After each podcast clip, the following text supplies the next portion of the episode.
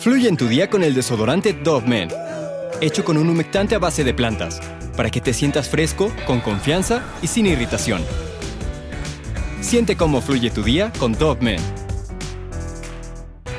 En ocasiones el hombre hace cosas terroríficas solo por diversión.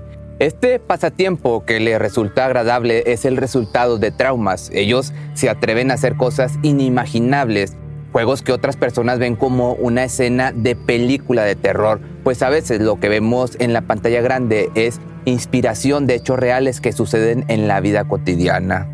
Hoy te vengo a contar el caso de Robert Hansen, un hombre que, gracias a los conocimientos de su padre, pudo salir adelante poniendo un negocio de panes recién horneados. Todo en su vida marchaba bien, era muy exitoso y adinerado. La familia que había formado lo apoyaba en todo. Incluso los vecinos decían que era un gran padre y amoroso esposo pero la realidad era que cuando se apartaba de su hogar practicaba uno de sus pasatiempos favoritos, la caza. Sin embargo, no era la cacería normal que todos conocemos, pues sus víctimas eran mujeres que minutos antes les había quitado la ropa y había abusado de ellas para después hacer que corrieran y quitarles la vida. Hoy te voy a contar el caso del cazador de Alaska.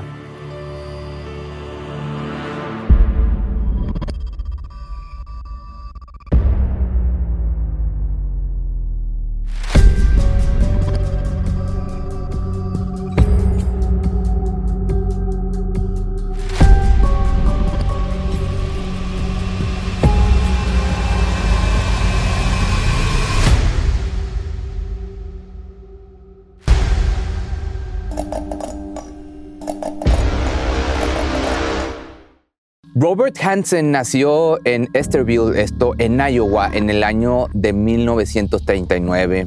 Él era de una familia de clase media quienes vendían pan recién horneado para poder ganar dinero. No tuvo una infancia muy buena, pues su padre se la pasaba quejándose y recriminándole lo delgado e inútil que era. No importaba cuánto se esforzaba el pequeño Robert, su papá siempre le encontraba algún defecto. Todo empeoró cuando entró a la secundaria. Los profesores le decían que era un holgazán, sus notas comenzaron a bajar y ni hablar de sus compañeros, quienes siempre se burlaban de él por su físico, ya que era muy bajito, delgado y empezó a tener problemas severos de acné. También era un niño demasiado tímido y al hablar tartamudeaba.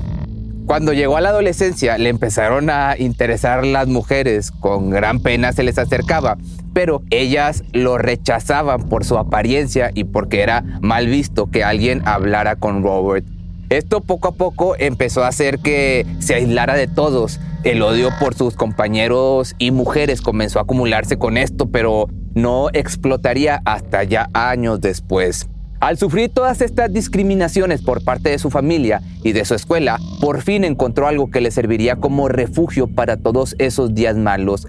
La casa le llamó mucho la atención desde que su padre le enseñó a disparar. Decía que lo encontraba como algo sanador y entretenido, pues cuando estaba de cacería no había nadie que le dijera qué debería de hacer ni tenía que seguir alguna regla.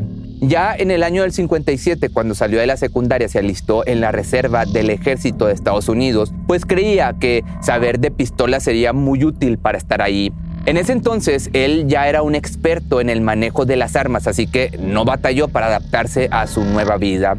Durante ese año en la escuela militar, varios de sus compañeros lo molestaban porque nunca había tenido intimidad con una mujer, así que una noche cuando todos iban de fiesta, Robert fue invitado para que saliera a conocer las calles en donde había trabajadoras de estas que dan caricias y placeres. Lo animaron a acostarse con una de ellas para que perdiera el tesorito, su virginidad, y así ya no estuviera tan acomplejado. Estuvo la increíble cantidad de tiempo de tres minutos con la mujer y cuando todo acabó ella solo se retiró fríamente cobrándole el dinero.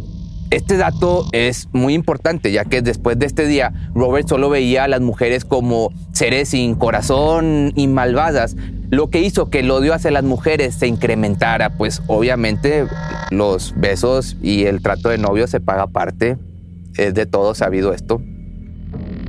Tuvo que darse de baja del ejército porque se dio cuenta de que no era feliz en ese lugar. Continuó con su vida. Esta vez todo estaba yendo de maravilla. Consiguió un trabajo como asistente de instructor en la Academia de Policías y para los años 60 conoció a una hermosa mujer a quien amaba y meses después decidieron casarse.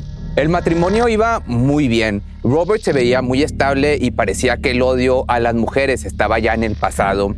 Mas esto solo era una apariencia porque en su mente aún estaba todo el daño psicológico que había sufrido en su época de secundaria.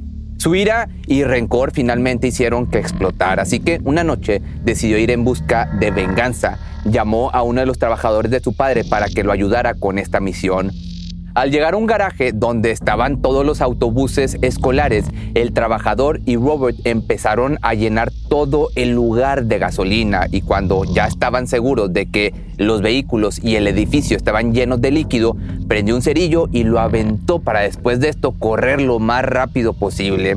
Desde muy lejos se podían ver las llamas en el garaje. El ayudante moría de miedo por ser descubierto, así que solo corrió de él para llegar a una estación de policías y acusarlo de haber incendiado la zona. Estuvo solo 20 meses en prisión por buen comportamiento, pero en este tiempo su esposa le había pedido el divorcio porque le diagnosticaron esquizofrenia y bipolaridad.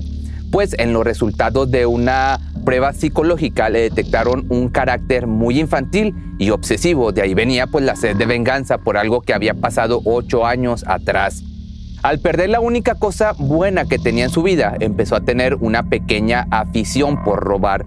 En realidad nunca tuvo problemas económicos, solo lo hacía porque disfrutaba la adrenalina que sentía al momento del hurto. Lo hacía muy seguido porque nadie lo atrapaba.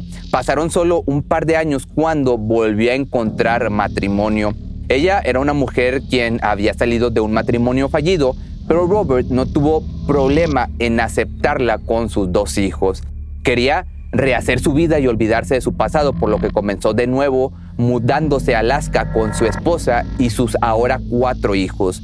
Robert seguía robando, pero en ese nuevo lugar las personas tomaron cartas en el asunto y volvió a ir a la cárcel por haberse robado una sierra eléctrica. Tuvo que cumplir cinco años de cárcel en donde nuevamente se le diagnosticó bipolaridad y esta vez tomó terapia para controlar sus cambios violentos de humor. Cuando por fin salió de prisión, se dio cuenta de que ya era un adulto con responsabilidades mayores, pues la ayuda que había recibido adentro de la cárcel lo ayudó a darse cuenta de lo que tenía. Ese mismo año comenzó un negocio para mantener a su familia, abrió un local de panadería gracias a todo lo que su padre le había enseñado rápidamente tuvo éxito y era un hombre muy reconocido. Con el paso del tiempo empezó a ganar más y más dinero. Con su fortuna compró carros, casas, una cabaña a las afueras de la ciudad y hasta un helicóptero. Por su gran talento en la cacería, también empezó a juntarse con personas de la alta sociedad. Poseía un numeroso arsenal de rifles, arcos de flecha y trampas para cazar pero pronto su estabilidad psicológica terminaría. Tal vez su vida ya era monótona o los animales que cazaba ya no era suficiente para que pudiera satisfacerse.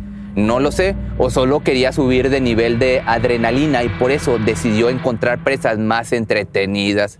Su lugar favorito para acechar a sus víctimas ya no era el bosque, sino un área llena de mujeres de la vida galante y riñas callejeras. Robert pensaba que esas mujeres eran fáciles de atrapar, pues nadie se preocupaba por ellas ni podrían ir en busca de sus cuerpos, o al menos esto era lo que pensaba. Sus movidas empezaron a principios de los años 80 pero nadie sospechaba de él y los cuerpos aún no se habían encontrado hasta un 12 de septiembre del 82, en donde un par de oficiales tomaron un atajo para volver a casa, cuando de repente notaron algo inusual saliendo de la tierra. Se acercaron poco a poco hasta notar que era una bota enterrada en el suelo, pero cuando vieron más de cerca, notaron un pie humano en descomposición. Rápidamente notificaron a sus demás compañeros para empezar una investigación. El lugar empezó a llenarse de forenses y profesionales para analizar cada parte del lugar. Descubrieron un cartucho de uso común en rifles de alto poder y se dieron cuenta de que la víctima falleció de tres disparos. Se determinó que el cuerpo le pertenecía a una mujer llamada Sherry Morrow de apenas 24 años y su fallecimiento fue seis meses atrás. Para este punto ya se había reportado varias desapariciones de mujeres, pero fueron ignoradas ya que la mayoría de estas eran trabajadoras de la noche. Gracias al descubrimiento del cuerpo de Sherry, le prestaron más atención a lo que estaba pasando. Se dieron a la tarea de buscar más pistas y fue como identificaron que todo esto era obra de un hombre, en, de un criminal en serie. Todo esto por los otros tres cuerpos que encontraron cerca de la zona de donde estaba Sherry. Robert seguía sin ser atrapado, caminaba con tranquilidad cuando en realidad nadie sabía que solo estaba en busca de mujeres a quienes se llevaba a su cabaña y jugaba al cazador. Un día subió a su cuarto a una mujer quien pedía aventón por la carretera cuando estuvo en el carro, Robert no podía parar de mirarla, solo le hacía plática para que el viaje no estuviera tan incómodo. De pronto, el hombre le ofreció 200 dólares por un oral, a lo que ella se negó y le pidió que detuviera el carro para bajarse. La cara de Robert cambió completamente, ahora tenía una expresión de enojo y no pasaron ni tres segundos del rechazo de la joven cuando sacó su pistola y amenazó con disparar si se salía del carro. Teniéndola controlada, se dirigió directo a su casa en donde comenzó a abusar de ella e introducirle varias cosas por su parte íntima. Luego procedió a golpearla y atarla de las manos para salir de su hogar. Se dirigió hacia el helicóptero con ella para llevarla hacia la cabaña, pero en cuanto Robert se descuidó, la joven salió corriendo para pedir ayuda, aún con sus manos atadas, sangre en todo su cuerpo y pues obviamente la ropa manchada pudo llamar la atención de un camionero. Este se estacionó y rápidamente la llevó a las autoridades, en donde declaró todo lo que había sufrido.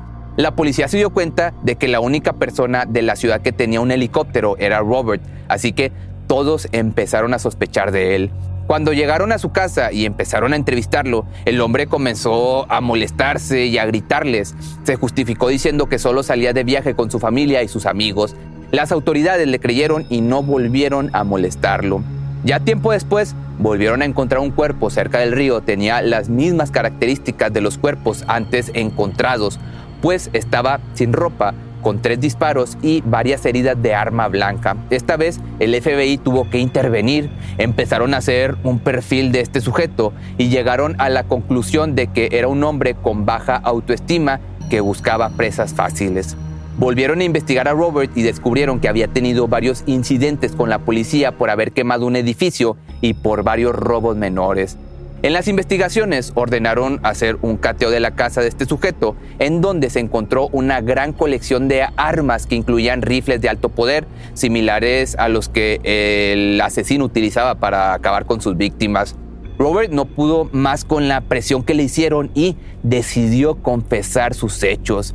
Era tanta la tensión que sentía que habló de cómo disfrutaba de abusar de las mujeres para después dejarlas sin nada de ropa, con los ojos vendados y cuando las veía desde lejos corriendo de su cazador, les disparaba y disfrutaba verlas caer como si fueran animales salvajes. Siempre elegía a chicas que vendían su cuerpo y antes de abusar de ellas les decía frases como, la próxima elige bien a quien te ofreces o sabes bien que existen riesgos en lo que haces. Esto, te digo, lo decía para no sentirse tan mal, pues él creía que no se le llamaba violación cuando se trataba de abusar de una mujer que vende su cuerpo. Él mismo mostró las zonas en donde había asesinado a sus víctimas, señalando más de una docena de sitios. Cuando comenzaron la búsqueda solo pudieron encontrar siete cuerpos. Aún así se le adjudican más de 30 secuestros. Fue condenado a 461 años de cárcel sin derecho a la libertad condicional. Pero si te gustó este video y tienes alguna petición, me puedes mandar un correo a correo arroba o escríbeme por Facebook o Instagram y nos vemos en el siguiente video. Fluye en tu día con el desodorante Dove Men, hecho con un humectante a base de plantas, para que te sientas fresco, con confianza y sin irritación. Siente cómo fluye tu día con Dove Men. Cuando el tráfico te sube la presión, nada mejor que una buena canción. Cuando las noticias ocupen tu atención, enfócate en lo que te alegra el corazón. Y cuando te sientas mal, un buen médico te ayuda a sanar. Sabemos que mantener tu salud es tu prioridad, también es la nuestra en Kaiser Permanente, donde trabajamos juntos para cuidar de todo lo que tú eres. Kaiser Permanente, para todo lo que tú eres. Kaiser Foundation Health Plan of the Mid-Atlantic Stay Inc., 2101 East Jefferson Street, Rockville, Maryland 20852.